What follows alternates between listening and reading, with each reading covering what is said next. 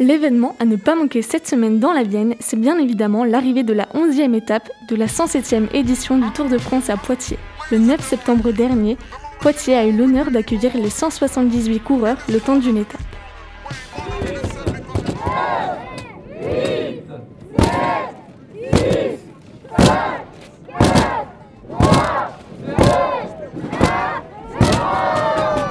Et non, ce n'est pas le décompte qui a servi à voir le vainqueur de cette onzième étape, Caleb Ewan, sur la première place du podium, et plutôt celui qui a servi à encourager Romuald à nous distribuer les super sacs collecteurs tant attendus de cochonneaux.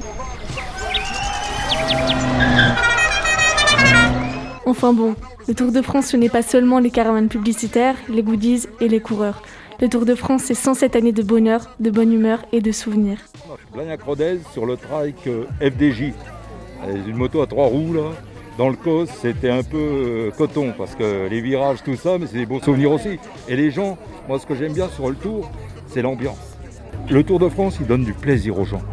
Il y a une ambiance, on voyait les, gens danser. Je me, je me, souviens, le fils de notre ami qui était dans col de Rome, il dansait au bord de la, il dansait au bord de la, route, ça fait plaisir.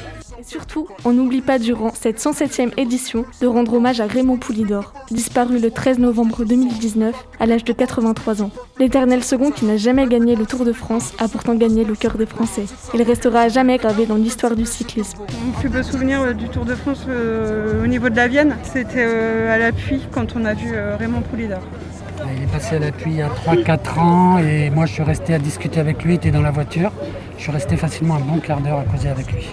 Cette arrivée d'étape à Poitiers avait quelque chose de formidable. L'ambiance, l'adrénaline ressentie à l'arrivée des coureurs. Et ce sont sur ces dernières paroles que je vous laisse et je vous dis à bientôt pour de nouvelles aventures.